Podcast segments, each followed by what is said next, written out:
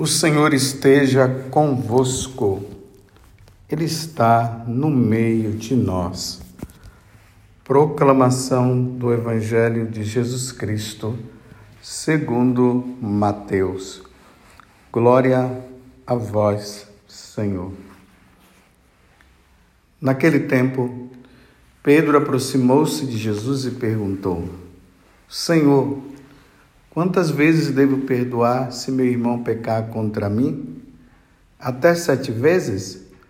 Jesus respondeu: Não te digo até sete vezes, mas até setenta vezes sete. Porque o reino dos céus é como um rei que resolveu acertar as contas com seus empregados. Quando começou o acerto, trouxeram-lhe um que lhe devia uma enorme fortuna. Como o empregado não tivesse com que pagar, o patrão mandou que fosse vendido como escravo, junto com a mulher e os filhos e tudo o que possuía, para que pagasse a dívida. O empregado, porém, caiu aos pés do patrão e prostrado suplicava: Dá-me um prazo e eu te pagarei tudo isso. Diante disso, o patrão teve compaixão, soltou o empregado e perdoou-lhe a dívida. Ao sair dali, aquele empregado encontrou um dos seus companheiros que lhe devia apenas cem moedas. Ele o agarrou e começou a sufocá-lo, dizendo: Paga o que me deves. O companheiro, caindo aos seus pés, suplicava: Dá-me um prazo e eu te pagarei. Mas o empregado não quis saber disso. Saiu e mandou jogá-lo na prisão até que pagasse o que devia. Vendo o que havia acontecido, os outros empregados ficaram muito tristes e procuraram o patrão e lhe contaram tudo. Então o patrão mandou chamá-lo e lhe disse: Empregado perverso, eu te perdoei toda a tua dívida, porque tu me suplicastes. Não devias tu também ter compaixão do teu companheiro, como eu tive compaixão de ti? O patrão indignou-se e mandou entregar aquele empregado aos torturadores até que pagasse toda a sua dívida. É assim que o Pai que está nos céus fará convosco, se cada um não perdoar de coração ao seu irmão. Ao terminar esses discursos, Jesus deixou a Galiléia e veio para o território da Judéia, além do Jordão. Palavra da salvação, glória a vós, Senhor. Meus irmãos e minhas irmãs, Hoje, com muita alegria, a igreja celebra essa memória maravilhosa de Santa Clara, a fundadora das Damas da Pobreza, ou Dama dos Pobres, como queira dizer, mas popularmente conhecida como as Clarissas. Santa Clara ela é do ano 1193, ano de São Francisco de Assis. Ela era companheira de Francisco. Vendo a vida de Francisco, Clara quis imitar.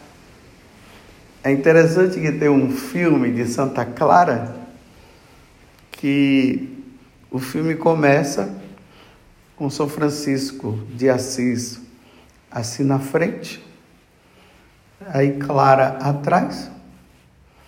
Aí ele diz para ela: Para onde é que tu vais? Aí ela diz: Estou seguindo os seus passos. Que coisa linda. Estou seguindo os seus passos.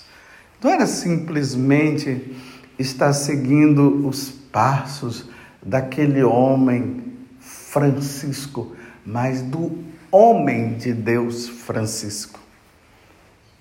Quando Clara olhava para Francisco, Francisco levava ela para Deus, para nosso Senhor, para o crucificado.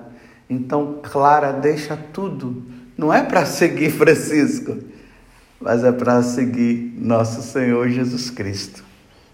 E aí ela abandona a riqueza toda que ela tinha, e aí ela começa esse segmento. Primeiro, ela vai para as beneditinas, e a partir das beneditinas é que Francisco a, conduz à igreja de São Damião, aonde o mosteiro é fixado e ali as clarissas vivem numa vida de sacrifício, de oração, de penitência e de adoração ao Santíssimo Sacramento.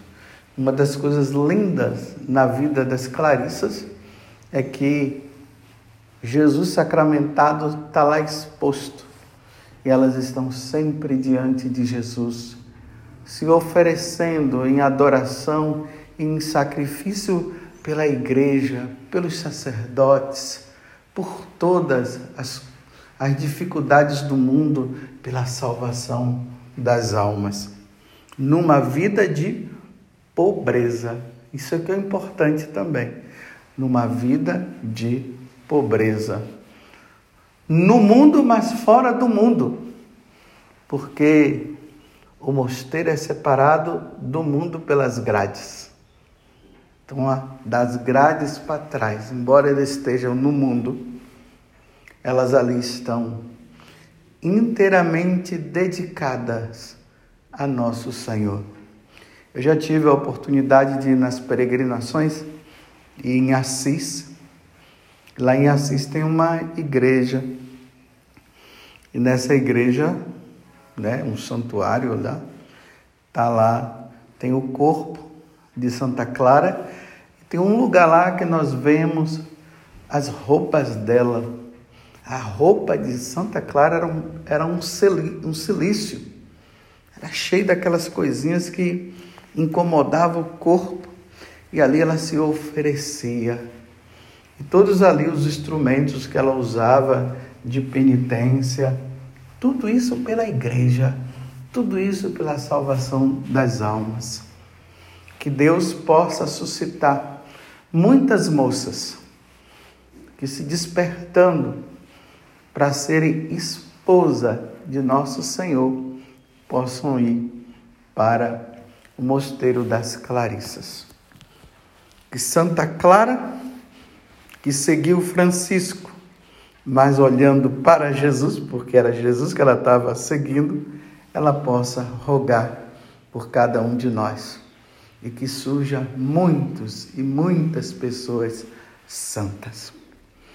Mas vamos para o evangelho de hoje. Uma questão muito difícil para todos nós. Eu já quero dizer que não é fácil perdoar. Mas se torna fácil dar o perdão por meio de nosso Senhor Jesus Cristo. Mas humanamente, para se perdoar não é fácil.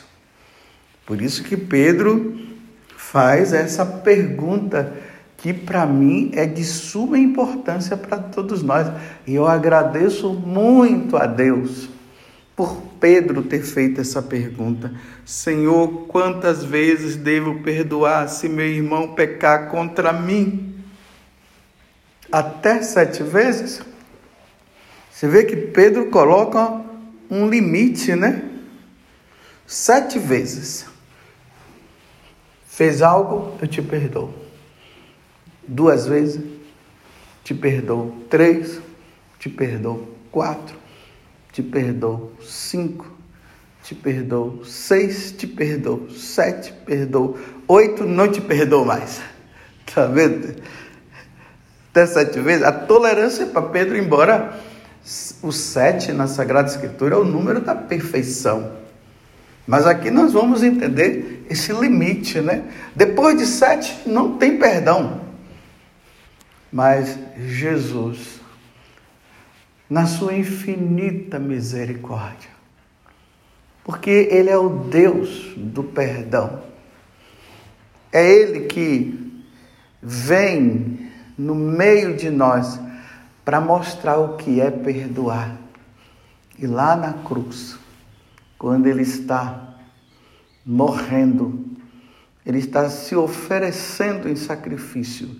Quando chegam os únicos, os últimos momentos da vida dele, ele olha para o Pai e diz: Pai, perdoa-lhes porque não sabem o que fazem. E ali ele se oferece. E ali ele dá o último suspiro, entrega o seu espírito e o Pai acolhe o perdão que o filho pede, dando a vida. Isso aqui é importante. Jesus nos perdoa. Deus nos dá o perdão na pessoa de Jesus Cristo, dando a vida. Então, agora, diante disso, nós não temos escolha. Então, Jesus dá a resposta para Pedro. Olha, eu digo não só, não te digo até sete vezes, mas até setenta vezes sete. Ou seja, Pedro tem que, nós temos que perdoar infinitamente. Enquanto nós estivermos nesta vida, ainda mais que os nossos relacionamentos acabam não sendo bons, é o relacionamento que não é bom entre um pai e uma mãe, entre o pai com o filho, na verdade, entre o filho com o pai, ou da mãe com a filha e a filha com a mãe, e assim sucessivamente, é o vizinho, é, é, é o patrão, é o sacerdote com outro sacerdote, é um bispo com outro bispo, é a religiosa com outra religiosa, e assim vai.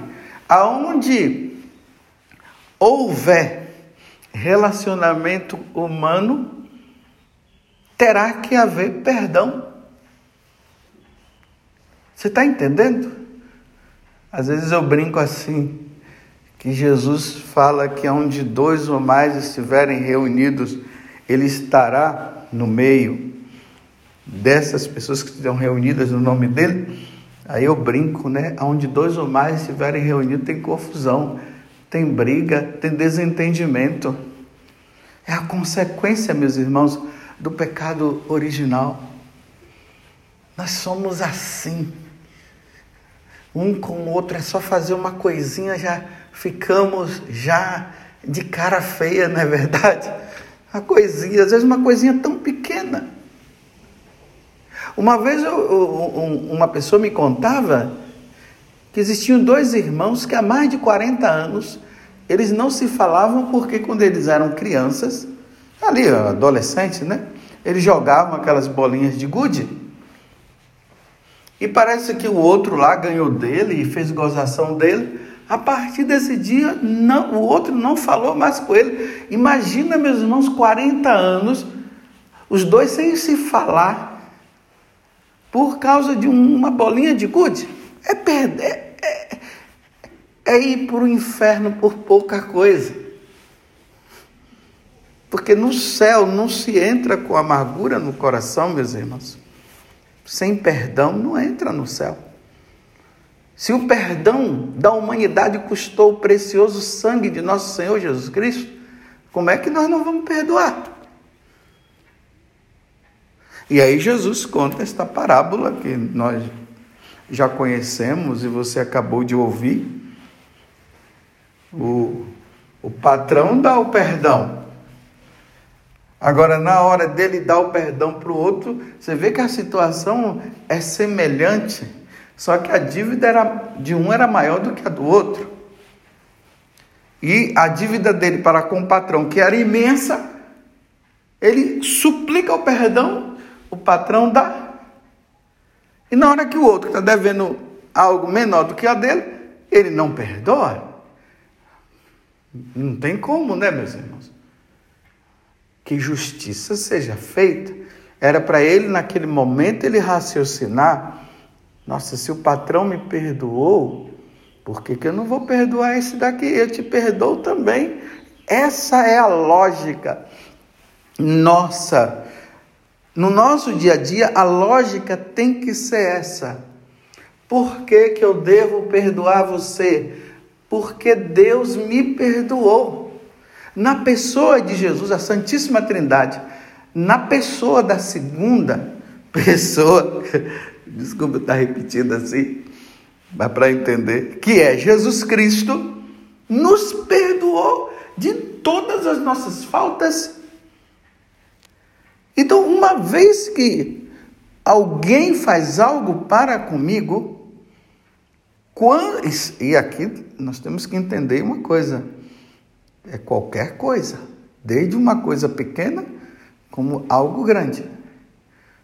Quando aquela pessoa ela vem, eu vejo, eu devo perdoar, eu devo lembrar que Deus me, me perdoou porque eu merecia ficar longe de Deus por toda a eternidade. Mas Deus, na sua infinita misericórdia, no seu infinito amor, Deus me perdoou. Então eu tenho que olhar para Deus e dizer, respirar fundo e dizer: Eu também te perdoo. É assim. E não agir o contrário. Como nós falamos assim no ditado popular, é só vem a nós o, o vosso reino, né? só vem a nós. Não. Nós também temos que nós também temos a maior obra de caridade que um ser humano pode fazer para o outro é o perdão. A maior obra de caridade, vou repetir, que um ser humano pode dar para o outro é o perdão, porque a maior obra de caridade, eu posso dizer assim, que Deus fez para conosco foi dar o seu filho único, o seu único filho, para morrer por nós, para que a reconciliação acontecesse entre nós e Deus. Você compreende? Por isso, meus irmãos, a nossa vida de oração, ela é muito importante, a nossa vida com Deus, a meditação da paixão do Senhor, a via sacra, tudo isso vai nos ajudando na compreensão do perdão que nós precisamos dar. O perdão precisa ser dado. Eu repito, no céu não entra. Vocês veem que no final aqui dessa parábola, Jesus diz que ah, não vai pagar enquanto não sair de lá não vai pagar. Ou melhor, né? Só vai sair de lá quando pagar. Só que como que ele iria pagar? Não tinha como ele pagar, porque eh, agora que ele está preso, como é que ele vai pagar? Se livre ele não conseguiu pagar a dívida, agora lá dentro que ele vai pagar, significa que vai ficar lá para sempre por causa do coração duro, por não ter querido fazer o que o patrão fez e, na verdade, por não ter querido fazer o que Deus fez. O que Deus fez por nós. É essa luta constante. Às vezes as pessoas perguntam, mas eu não consigo perdoar. Eu digo para elas: olha, o perdão, ato de vontade. Quando você diz assim, está perdoado, eu te perdoo, acredite, está perdoado. Mas eu fico com aquela coisa no meu coração e tal. É, essa coisa que fica no coração são as feridas, são os sentimentos. Aí o que fazer? Se a vontade que vem, porque você relembra o que aquela pessoa fez, né? E aí, porque o demônio ele faz isso, ele ele nos tenta, ele vai nos tentando a relembrar as diversas situações. Então, nesse momento, quando vem o pensamento e a vontade é de vingança, aí você não se vinga. Se a vontade é de dar um tapa, você dá um beijo. Se a vontade é de se desviar, você se desvia. E é nessa luta, é isso que vai mostrando, você vai mostrando para Deus que realmente você não quer permitir que esse sentimento continue. Às vezes, meus irmãos, Deus permite isso para ver se você vai lutar ou não. Então lute. Lute. Está perdoado. E uma vez perdoado, agora é hora de praticar, de fazer o bem. E essa é a demonstração. Então não é simplesmente, meus irmãos, a questão, ah, então eu vou eu vou dar o perdão porque eu não quero ir para o inferno. Não, não é, não é por causa disso. Não é por causa disso. A causa é a seguinte: Deus me perdoou.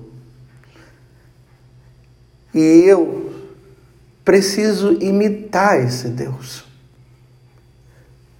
Como Ele me dá a graça de amar como Ele, olha, vamos amá-lo como Ele nos ama. Claro que nós nunca vamos conseguir chegar à perfeição do amor de Deus, mas nós vamos chegar naquilo que é o necessário para a nossa, para nossa vida com Ele, para o nosso relacionamento com Ele. Mas ódio, fechamento de coração, não querer perdoar, isso nos afasta de Deus por toda a eternidade. E como nós não queremos nos afastar dele por toda a eternidade, e nós queremos ficar com ele por toda a eternidade, então vamos amá-lo de todo o nosso coração. E vamos dar o perdão a quem nos fez o mal e vamos até pedir a Deus a graça que aqueles que nos fizeram mal estejam conosco no céu, se assim nós conseguirmos chegar lá. E aqui eu termino mais uma vez, porque não tem como não lembrar de Maria Gorete. Naqueles últimos momentos, Santa Maria Gorete, então é perguntado: Você perdoa o Alexandre pelo mal que, você, que ele te fez? Sim, eu o perdoo. Não somente o perdoo, mas eu quero vê-lo no céu comigo. Que maravilha! Louvado seja nosso Senhor Jesus Cristo, para sempre seja louvado, e a nossa mãe, Maria Santíssima.